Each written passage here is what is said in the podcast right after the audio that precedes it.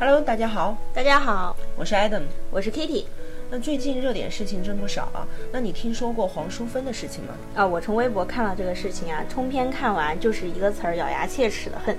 他呢开车撞了人，然后呢对方老人家呀变成了植物人，法院判下来呢有一百多万的赔款，他也就只赔了几万块钱，还说我就是人品有问题，钱就是不还。而且啊上周老人家也因为这个抢救无效而去世了。是的。而且呢，也因为这位肇事者是保险行业的从业人员，所以其实这件事情引发了很大的反响。对啊，他的这个所作所为真的是太过分了。人是他撞的，让人家好好一家人呢倾家荡产，而且家破人亡，却丝毫没有任何的愧疚之情。从头到尾呢，看采访，他的他的想法就是赖着不还不给钱，想通过转移财产给自己的子女。就连在法院判决平安也下督促函的前提下，就是不还钱，甚至说坐牢几年都给你，但是呢，就是没有钱。是的，那最近唐山中级人民法院也下发了这个案情通报，他的佣金和名下的资产已经都被冻结了。那希望在这样的执行力度之下，可以让这个老赖为他的行为付出代价。没错，我是看了很多的新闻报道，特别是因为这个黄某啊，他也是保险行业的从业者嘛，也算是半个同行，所以说看到真是觉得丢人。呃，不过呢，说归正题啊，我发现呢，这是一起交通事故，而一般来说呢，我们买车不都是说必须要有交强险的吗？为什么感觉这件事情上好像保险发挥的作用并不大呢？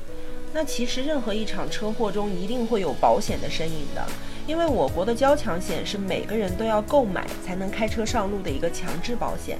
交强险中包含了死亡伤残限额有十一万，医疗费限额有一万，然后财产损失限额有两千元，一共有十二万两千元。哎，那我就想问一下，这笔钱是会赔给这位被撞的老人的吗？啊，当然是的，而且实际上呢，在这次事故当中，根据法院的一个判决，一共是有一百二十多万的赔款，包括了这个医疗费、精神损失费、伤残补助金、后续的一个养护费和护理费用。在事故发生之后啊，首先我们的交强险已经进行了十二万两千元的一个赔偿，然后黄淑芬购买的这个第三者责任险呢，也赔偿了三十万，也就是保险赔了四十多万，但是剩下的差不多八十六万元。这个黄淑芬就一直拖着不肯还了，哎，那要是没有这个保险呢，他就要赔一百二十多万了。那看来这个第三者的这个责任险啊，真的是必须要买呀，因为不然的话，开车出了事要赔这么大一笔钱，无论对谁都是一个很大的压力吧。那么第三者的这个责任险到底买多少比较合适呢？一般来说，五十万到一百万是比较合适的。那虽然这次黄淑芬事件里的赔偿金额是非常高的，但是我们也不需要盲目的去买特别高保额的这个第三者责任险。如果说平常开车磕碰比较多呀，或者说需要经常跑长途啊，需要经常开夜车啊，这种情况可以适当买高一点。呃，那如果我们从这个受害者的角度出发哈，就比如说，呃，人啊上街不小心被车撞了，要遇到黄淑芬这样的人赖着不给钱，那应该怎么办呢？所以说，给车上了意外险，也别忘了也要给人上意外险。大大小小的交通事故啊，每天都在发生，像黄淑芬这样的无赖碰上的概率可能并不低，自己有这样一份意外保障是非常重要的。啊，没错。那如果像这种事情当中啊，就是这位就是受害者这位父亲啊，他如果买了意外险，然后呢，呃，如果遇到不是像黄淑芬这样的老赖，而是说像一个正常人，他就像根据法院的判决把撞呃赔了钱，那么保险公司会不会因为保那个就是撞人的人已经赔钱而就不赔钱了呢？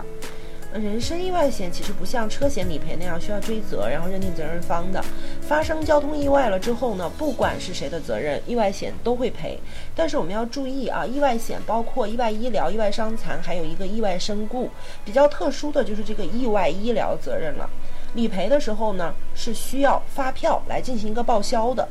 在有责任方的事故当中，受害者的医疗费用一般都是由肇事方来承担的，就像这个事情中一样，应该由黄淑芬来承担。那原则上，通过其他报销途径了医疗费用，意外险就不会再报了。呃，如果说是正常的一个肇事方把钱赔了，那么保险公司不会再赔这笔医疗费用。但是如果找不到肇事方，或者对方耍赖不赔，像黄淑芬这样，他赖着他不赔，这个时候同样可以拿发票找保险公司进行一个理赔。那至于意外伤残和身故呢，只要提供对应的伤残鉴定书和死亡证明就可以理赔，不会有任何问题。哎，原来如此啊！那看来别人的良心我们无法确定，但是呢，给自己更充分的保障应该是没错的，至少可以让自己免于悲剧。那么我们今天的节目就到这里了，谢谢大家的聆听，我们下周再见。谢谢大家，再见。